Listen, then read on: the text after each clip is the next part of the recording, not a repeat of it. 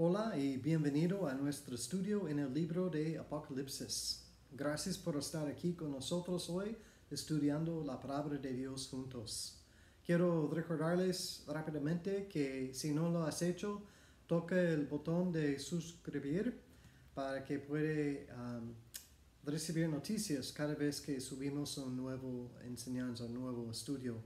Uh, también si te gusta, pone el dedo arriba um, para poner like y así podemos um, llegar a más personas. Entonces hoy estamos viendo Apocalipsis 16. Agarra sus Biblias y ábrelas a capítulo 16 por favor.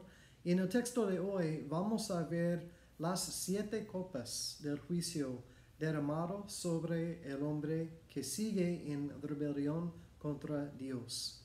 Y vas a ver una, unas cosas similares a las siete trompetas que vimos en unos capítulos anteriores, con la excepción o con la diferencia que las siete copas son aún más intensos que las siete trompetas. Entonces, hay cosas similares, pero las, las copas son aún más fuertes. De hecho, eh, no hay muchas buenas noticias en capítulo 16.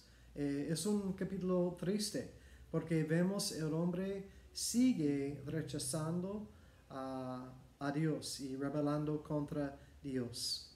Sin embargo, en medio de este capítulo, Jesús habla y nos da una advertencia y una exhortación que yo creo que es para nosotros hoy en día. Entonces vamos a ver qué es esta advertencia y exhortación que Cristo tiene para nosotros. Pero vamos a comenzar en Apocalipsis 16, versículo 1, que dice, oí una gran voz que decía desde el, templo um, a los siete ángeles, id y derramad sobre la tierra las siete copas de la ira de Dios.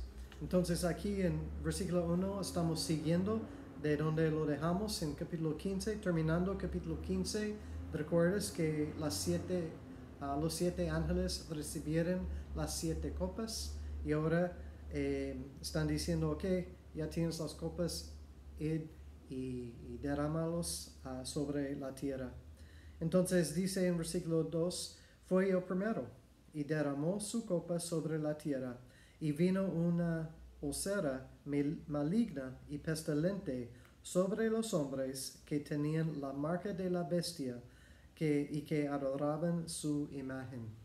Entonces aquí la primera copa, el primer juicio es sobre los hombres, em, sobre las personas literalmente. Y dice que el, el juicio fue una ósera maligna y pestilente, algo horrible en el cuerpo, en el piel. Y esos fueron para los que recibieron la marca de la bestia. ¿Recuerdas? Vimos el, uh, la introducción a esto, o lo vimos mencionado la primera vez en capítulo 13, al final de capítulo 13. Pero también vimos en capítulo 14, el ángel dio la advertencia de no recibir la marca de la bestia. Pero los que no hicieron caso al ángel y sí recibieron la marca de la bestia, aquí son parte de las consecuencias. No es la única cosa que va a suceder sin embargo, uh, o si no, es parte de eh, las consecuencias que van a sufrir. Y también en esta sección um, podemos ver un, uh, con, con, Apocalipsis 16, podemos ver un, unas cosas, digo, son paralelos, son igual o parecidos al libro de Éxodo, porque en Éxodo hay varios juicios, hay varias plagas más bien, Um, que, que, Dios derramó uh, sobre, por medio de la mano de Moisés sobre Faraón. Entonces podemos ver cosas uh, similares también con el libro de Éxito, muy interesante. Pero siguiendo en versículo 3 dice, el segundo ángel derramó su copa sobre el mar, y éste se convirtió en sangre como de muerto, y murió todo ser vivo que había en el mar. Entonces aquí con el segundo, la segunda copa, el mar se convirtió en sangre y dice que todos los, los uh, seres vivientes o seres vivos en el mar murió.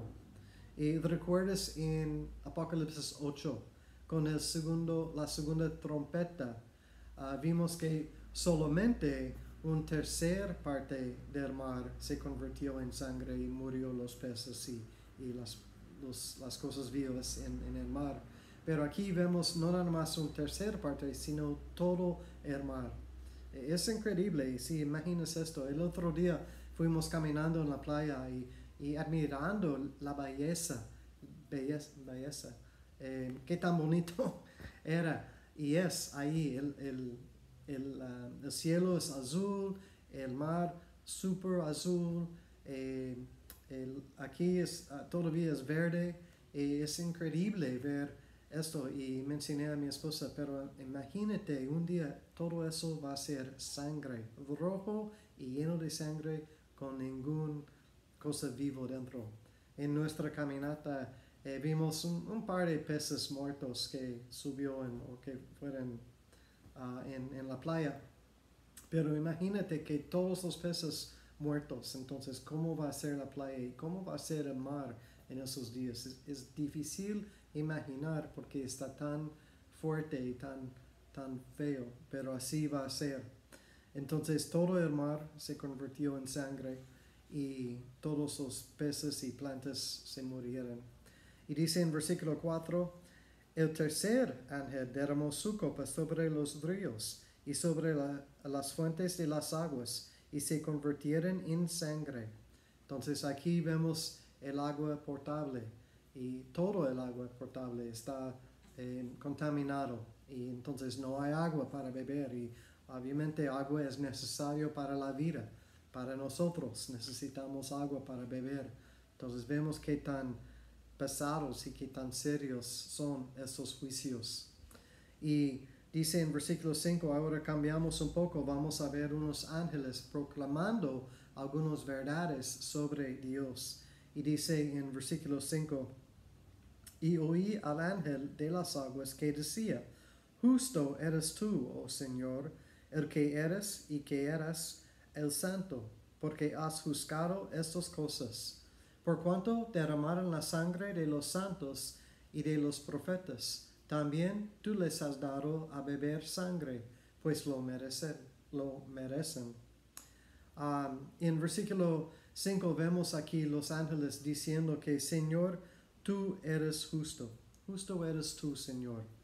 Y, y Dios es, es, justo, es absolutamente cierto.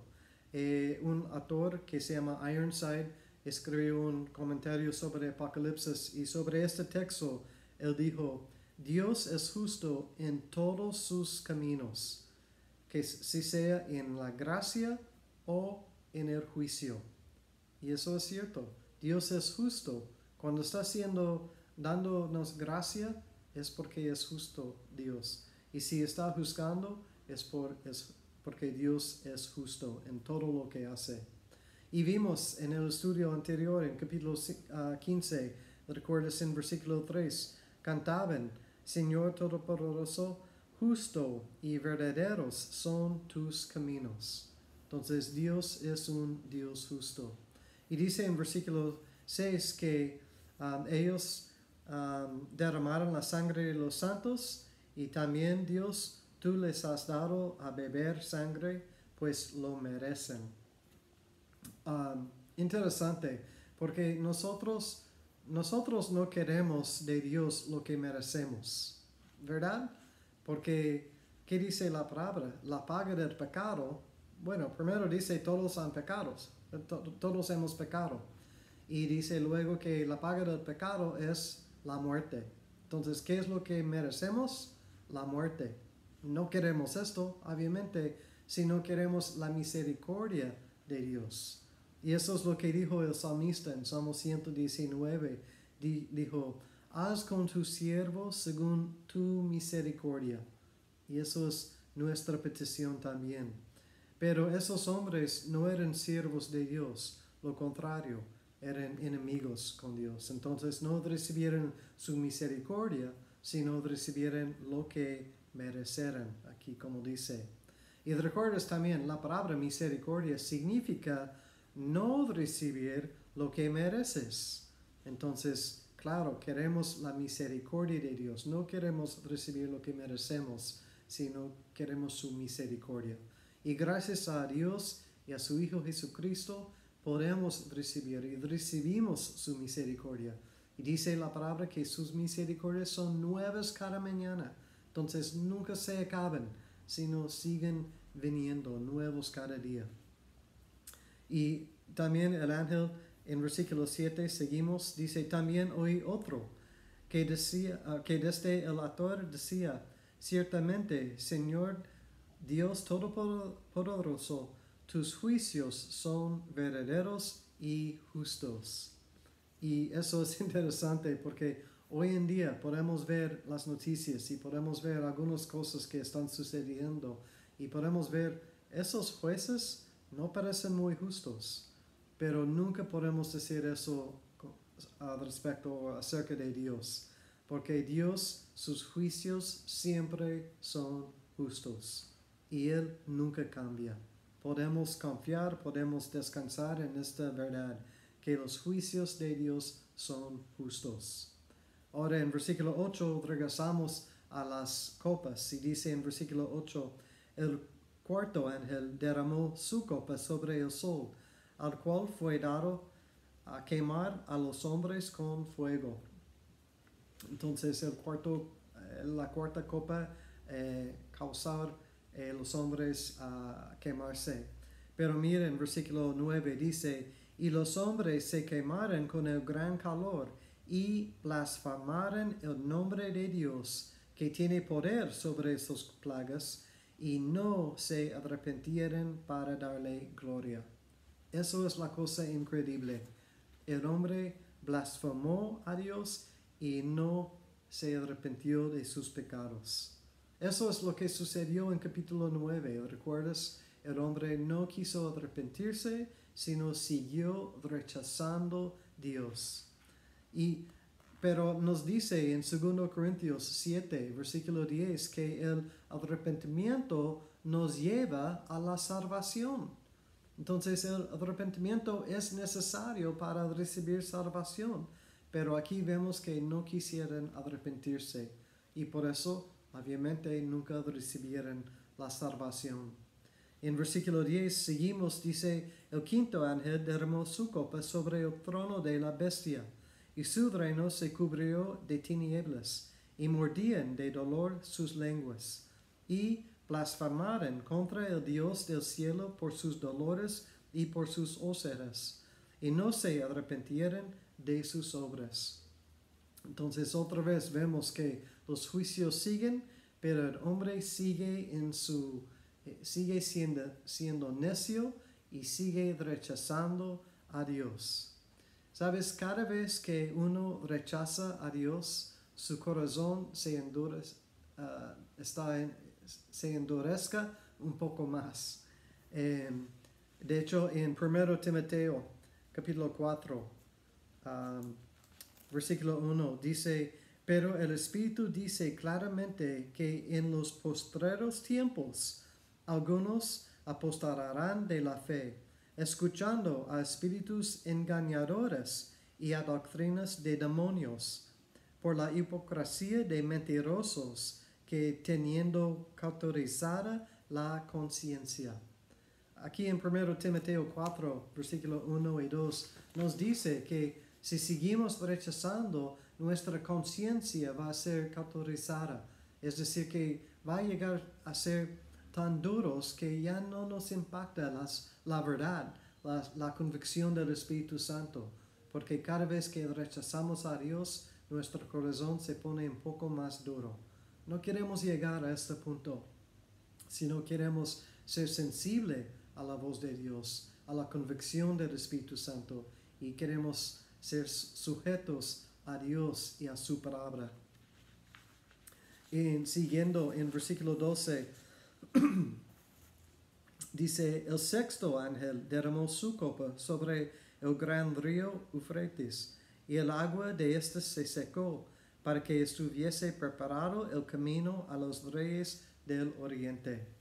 Interesante aquí, versículo 12 eh, es, es similar al sexto trompeta en capítulo 9, porque aquí vemos el, río Eufrates y los reyes del oriente. Y si recuerdas en capítulo 9, uh, de versículo 13 a 16, podemos leer del sexto trompeta.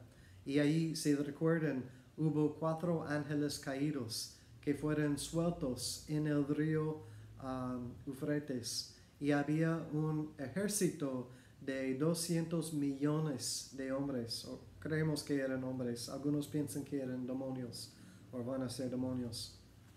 Pero aquí vemos el río otra vez, vemos los reyes del oriente y por eso algunos piensan que eso es una referencia a China, porque China es el único país uh, que, que es capaz de formar un ejército de 200 millones de, de, hombres.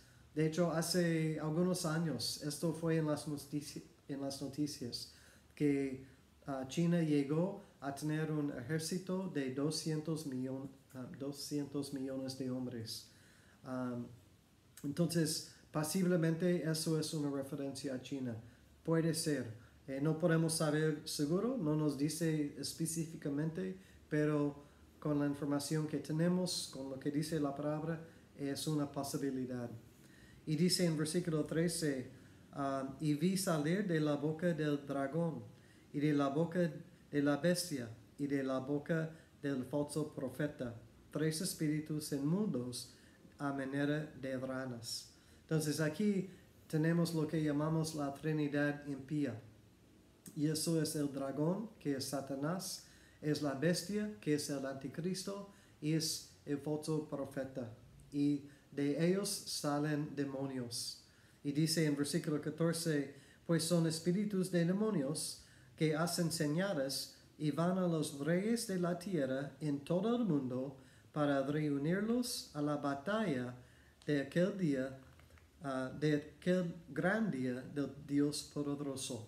Entonces aquí en versículo 14 está diciendo que esos demonios llaman a los reyes de la tierra a una batalla. Y eso es una referencia que vamos a ver en un momento, es la batalla de Armageddon. Armageddon. Um, pero interesante, aquí en medio de todo eso tenemos versículo 15. Y Jesús está hablando aquí. Dice, he aquí, yo vengo como ladrón. Bienaventurado el que vela y guarda sus ropas para que no ande desnudo y vean su vergüenza. Eh, me encanta el versículo, pero es un poco raro. El, el, de repente aparece este versículo. E, es como una paréntesis, porque si ves versículo 14 y versículo 16 van juntos. Los dos están hablando de la misma cosa, pero en medio de esos dos versículos es versículo 15. Y y, parece que está fuera de lugar, pero no es fuera de lugar. Sabemos que toda la escritura es inspirada por Dios y útil para nosotros.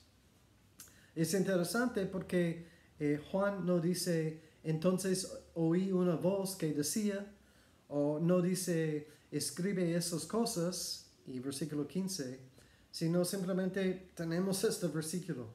Pero me hace recordar de Apocalipsis 1, versículo 3, que dice que hay una bendición especial para la persona que lee, que oye, oye y que guarda la palabra de, esta, de este libro. Entonces yo creo que aquí en versículo 15 es una bendición y aquí tenemos la, la palabra bienaventurado. Eso es uno de, una de las bendiciones que hay en Apocalipsis para el estudiante de la palabra de Dios. Eso es nosotros. Entonces vamos a regresar a ese versículo al final porque quiero compartir un poco más. Pero seguimos um, porque recuerdas en versículo 14 mencionó una batalla. En versículo 16 dice, y los reunió, reunió en el lugar que en hebreo se llama Armageddon. Entonces ahí tenemos este lugar de um, o esta batalla de versículo 14. Ahora, Armagedón es un lugar literal, eh, hay un valle literal en el norte de Israel con este nombre. Y yo, nosotros tuvimos el, el gran privilegio de ir uh, el año pasado y estuvimos en un cerro viendo abajo a este valle que se llama Armagedón. Y increíble estar ahí y imaginando y, y dándose cuenta que un día eh, el último batalla de todo el mundo va a suceder en este lugar, en este valle. Porque este valle e, es como el crucero por tres continentes. En el norte hay Europa, estoy hablando de, de tierra. Pueden llegar a este valle por tierra a tres continentes. En el, norte, Europa, en el sur, África, y en el uh, oriente, Asia, y todos los países que hay en esos continentes. Entonces, es como un, un punto donde todos van a, a, llegar y tener esta batalla en los últimos días, al final de la tribulación. Entonces, es un lugar literal y también esta batalla de Armagedón es una batalla literal que va a suceder en un futuro. Eh, la palabra Armagedón ha tomado muchos significativos hay una película, creo que se llama Armageddon. No tiene nada que ver con las, las, escrituras. Eh, algunos usan esta palabra como referencia a, algo impresionante o un catástrofe muy grande. Eh, pero es un lugar literal es, y es una guerra literal que, va, que, que es en el futuro todavía. Entonces, siguiendo en versículo 17, dice, el séptimo ángel derramó su copa por el aire y salió una gran voz del templo del cielo, del trono, diciendo, hecho está. Entonces aquí vemos que el último juicio fue derramado. Los juicios que comenzó en capítulo 6 con los siete sellos y luego siguió las siete trompetas y aquí en capítulo 16 las siete copas ya está completo, ya hecho está y versículo 18, entonces hubo relámpagos y voces y frenos y un gran temblor de tierra, un terremoto tan grande cual no lo hubo jamás desde que los hombres han estado sobre la tierra. Entonces, entiendes aquí, hemos visto varios terremotos en Apocalipsis y durante la tribulación, y son fuertes y han hecho grandes destrucciones. Pero ese terremoto aquí en versículo 18 es lo más grande que había en toda la tierra desde que había hombres en la tierra. Desde, Adán y Eva no había un terremoto así tan grande que, hay, que va a haber en, en, um, en este entonces, en el futuro. Dice en versículo 19, y la gran ciudad fue dividida, Jerusalén, en tres partes y las ciudades de las naciones cayeron, y la gran Babilonia vino en memoria delante de Dios, para darle el cáliz del vino del ardor de su ira. Y toda isla huyó, y los montes no fueron hallados, porque el terremoto era tan grande que ya no existe islas ni montes.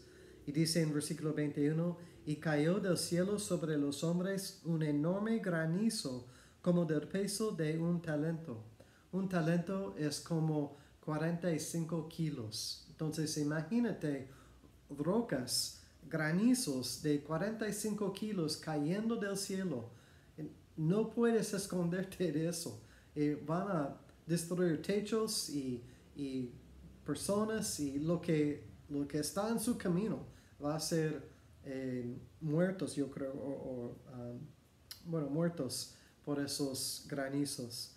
Y dice, fíjate, terminando el capítulo, y los hombres blasfemaron contra Dios por la plaga del granizo, porque su plaga fue sobremanera grande. Entonces, la tercera vez en este capítulo, blasfemaron a Dios y no quisieron arrepentirse de sus pecados. Increíble y sumamente triste viendo el estado del hombre en este capítulo. Pero quiero regresar a versículo 15, cuando Jesús ah, nos habló, He aquí, yo vengo como ladrón. Entonces, comienza con una advertencia. He aquí, yo vengo como ladrón. ¿Cómo viene un ladrón o un ladrón? Bueno, viene inesperadamente. El ladrón no te dice, oye, vengo el martes a las 2 de la mañana, ponte listo. No, un ladrón viene cuando no estás esperando, cuando estás dormido más bien. Entonces Jesús dice, yo vengo así. Y eso es en 1 um, Tesalonicenses uh, capítulo 5. Pablo nos dijo lo mismo. Pablo dijo, porque vosotros, hablando de los últimos tiempos, Pablo dijo, porque vosotros sabéis perfectamente que el día del Señor vendrá así como ladrón en la noche. Entonces, eh, Pablo está diciendo lo que Jesús dijo. Y luego Pablo dice en el mismo capítulo, versículo 4, mas vosotros, hermanos, no estáis en, tinieblas para que aquel día os sorprenda como ladrón. Pablo está exhortándonos que Cristo viene como ladrón en la noche, pero ustedes, los creyentes, no son dormidos, no tienen que ser sorprendidos. Lo contrario, ponte listo, porque Cristo viene pronto. Entonces tenemos esta advertencia um, y un recordatorio también en el parte de Pablo, que, pero no seas así, no tienes que ser así, no tienes caso a ser sorprendido por la venida de Cristo, porque podemos ver los señales. Y siguiendo aquí en Apocalipsis 15, ah, digo 16, versículo 15, Jesús dijo, He aquí yo vengo como ladrón, bienaventurado, ahí es la bendición, bienaventurado el que vela. Eso es nuestro papel, eso es la exhortación de Jesús a nosotros, que velamos, que, que veamos, que estamos listos. Um, y eso es lo que dice también en 1 Tesalonicenses 5, ahora versículo 6. Pablo dijo, por tanto, no durmamos como los demás hay mucha gente, hay un mucho creyente dormidos hoy en día. No se dan cuenta de lo que está sucediendo a nuestro alrededor, en nuestro mundo, y viendo cómo eso es exactamente lo que dijo Jesús sobre los últimos tiempos. Y eso es exactamente lo que dice las profecías sobre los últimos días. Lo que está sucediendo hoy en día, estás, eh, lo que está sucediendo está escrito en la palabra de Dios. Entonces, no duermas, sino uh, despiértate y reconoce los días en, que estamos viviendo. Porque Pablo dice, por tanto, no durmamos como los demás, sino velamos y seamos sobrios. Eso es la exhortación para nosotros, que estamos listos. También en Marcos 13, Jesús dijo en versículo 33, velad y orad, porque no sabes cuándo será el tiempo, el tiempo de su venida. Entonces Jesús nos está exhortando y Pablo también nos está diciendo, ponte listo en todo tiempo, porque Cristo puede venir en cualquier momento y queremos estar listos. ¿Cómo podemos estar listos? Bueno, siguiendo en comunión con Dios leyendo, las, leyendo la palabra, reconociendo los días en que estamos viviendo y reconociendo que los días en que estamos viviendo y lo que está escrito son, están de acuerdo. Estamos en, en estos días antes de la venida de Cristo. Y Cristo dijo también en Lucas 21, cuando esas cosas comiencen a suceder, entonces mira hacia arriba, su redención está cerca. Y yo creo que nuestra redención está cerquísima, está tan cerca, no sabemos qué tan cerca está y por eso queremos estar listo. La verdad, no hay pretexto para no estar listo. Si no estamos listos es porque hemos escogido a ser flojos o indiferentes o uh, dormidos pero es una decisión. Quiero invitarte, toma la decisión para estar listo por la venida de tu Señor. Y me encanta la última, part, la, última parte del versículo 15. Jesús dijo, um, bienaventurado el que vela y guarda sus ropas. Guarda sus ropas, sí. Porque dice, para que no ande desnudo y vean su vergüenza. Hmm. ¿Qué tiene que ver eso? Bueno, es interesante porque si regresamos a Génesis capítulo 3, ustedes recuerdan la historia, Adán y Eva comieron el fruto, uh, pecaron y ¿qué hicieron? Fueron a esconderse. ¿Por qué? Porque tenían vergüenza. Y dice en, uh, en Génesis 3, versículo 7, eh, estuvieron desnudos y, y, por eso fueron a esconderse porque tenían vergüenza. Eh, pero Jesús nos está ex, exhortando aquí, no seas así, no sigues en pecado, no tengas vergüenza, no seas desnudo. Y lo que me encanta de esta, este versículo y lo que sucedió en Génesis es que aunque pecaran, aunque estuvieran desnudos, aunque tenían vergüenza, dice en Génesis 3:21 que el Señor los vistió. El Señor vino y les dio ropa. Y eso nos lleva a Isaías 61, versículo 10. Y en Isaías 61, versículo 10 dice, en gran manera me gozaré en Jehová mi alma se alegrará en mi Dios, porque me vistió con vestidores de salvación, me rodeó de manto de justicia. ¿No es hermoso eso? Como Dios eh, los vistió a Arán y Eva en Génesis 3, aquí podemos ver también en Isaías 61 que Jehová nos vistió con vestidores de salvación y nos rodeó de manto de justicia. Eso es lo que queremos. Y con la salvación y la justicia no estamos desnudos y ni tenemos vergüenza, porque estamos en Cristo. Y eso es la, la, la enseñanza principal, yo creo, para nosotros, por lo menos, de Apocalipsis 16 porque solamente podemos tener estas ropas de la, las vestiduras de la salvación y el manto de la justicia, solamente podemos recibir esos por medio de la fe en Cristo. Y Cristo es quien está hablando aquí en versículo 15 de Apocalipsis 16.